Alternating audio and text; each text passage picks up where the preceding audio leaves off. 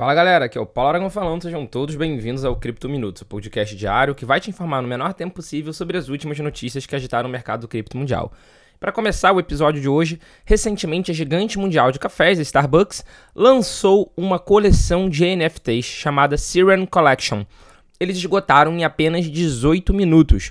Os 2 mil tokens digitais, né, os 2 mil NFTs, que foram inicialmente vendidos pelo preço de 100 dólares cada um, agora são negociados por mais de 500 dólares, ou seja, quem comprou por 100 dólares já está colocando de novo a venda no mercado a 500 dólares. A Spring Collection apresenta cinco expressões relacionadas à jornada da mascote da Starbucks. Cada NFT vem acompanhada de 1.500 pontos bônus que podem ser usados para avançar de nível na Starbucks Odyssey, que é uma plataforma Web3 lançada em dezembro pela empresa. Essa plataforma representa uma extensão do programa de recompensas da Starbucks e oferece vantagens e experiências exclusivas aos membros. Desde seu lançamento em dezembro, essa plataforma nova de Web3 tem proporcionado aos clientes experiências imersivas no universo do café por meio de jogos, questionários e compras. Vale ressaltar que essa plataforma da Starbucks, essa plataforma não, desculpa, essa coleção de NFT da Starbucks está sendo mintada, está sendo gerada na, na blockchain da Matic, na blockchain da Polygon, que é uma Layer 2, é uma camada 2 do Ethereum. É mais uma grande empresa a lançar uma coleção de NFT, mesmo no bear market, mesmo nesse inverno cripto, e mesmo assim ter sucesso. E continuando o episódio de hoje, a gente vai falar um pouquinho agora do, do Signature Bank que foi um banco cripto que foi fechado pelo governo americano nesse último mês.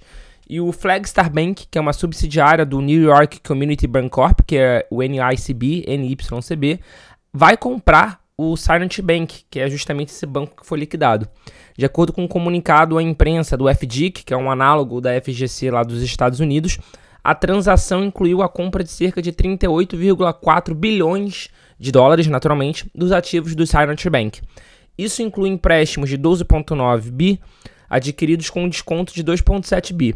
Contudo, vale ressaltar, e essa é a parte principal, a compra não inclui os serviços de criptomoedas do banco. Vale ressaltar que a Reuters já tinha dado uma informação de que o FDIC ia justamente tentar vender para quem não quisesse dar prosseguimento no setor de cripto. E agora, o Flagstar Bank adquiriu é, parte dos ativos do Signature e não incluiu a parte relacionada à criptomoeda. Vamos ver o que, que vai dar, vamos ver o que vai acontecer, mas de fato parece que o governo americano, que as autarquias, as autoridades americanas estão buscando reprimir a, os bancos que fazem o ramp financeiro, né? a entrada e a saída de dinheiro das exchanges das grandes corretoras. E falando em grandes corretoras, duas das maiores exchanges anunciaram o início das negociações dos tokens da Arbitrum. Tratam-se da exchange Binance e da plataforma de derivativos de criptomoedas a BitMEX. A BitMEX lançou um futuro do Arbitrum com margem em USDT. É, isso foi até antes do esperado airdrop, que vai estar tá rolando agora essa semana. Por outro lado, os pares de, do Arbitrum, que é o token ABR, em USDT, no mercado à vista deve abrir no dia 24 de março, isso na BitMEX. A Binance anunciou que vai negociar o token da Arbitrum, né? Justamente no ARB, desculpa, eu falei errado na outra hora, o token ARB, nos pares ARB BTC e ARB USDT. E também vai começar no próximo dia 24 de março. Ou seja, você que vai conseguir ganhar é, token da Arbitrum justamente no airdrop, agora você já sabe aonde você vai poder negociar. Você vai poder negociar na BitMEX, você vai poder negociar na Binance. Além disso, outras exchanges já tinham falado que iriam liberar. A Poloniex tinha falado já que iria liberar. A Huobi já tinha falado que iria liberar. E além disso, tem outras exchanges também de, de porte talvez um pouco menores que também já anunciaram como a Bybit, a BitTrue, a Max Global, a CoinW Exchange, a Biconomy e outras. Mas as principais são essas que a gente já falou. Então você que vai ganhar o token da Arbitrum no airdrop, agora você já sabe. Se você quiser vender, aonde você vai conseguir. E para fechar o Cripto em um Minuto de hoje, é uma notícia que é um conforto, levando em consideração a crise bancária global que a gente está vivendo, barra vai viver, mas que não deixa de ser um sinal de alerta.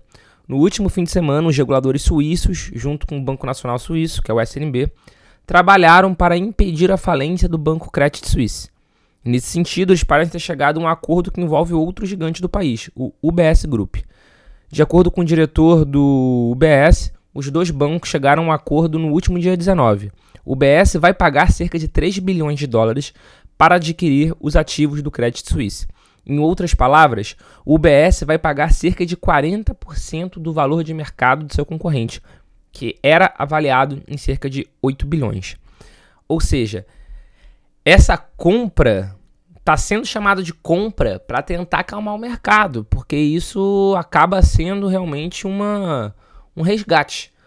Se é uma injeção de dinheiro para impedir a falência do Credit Suisse, é um resgate.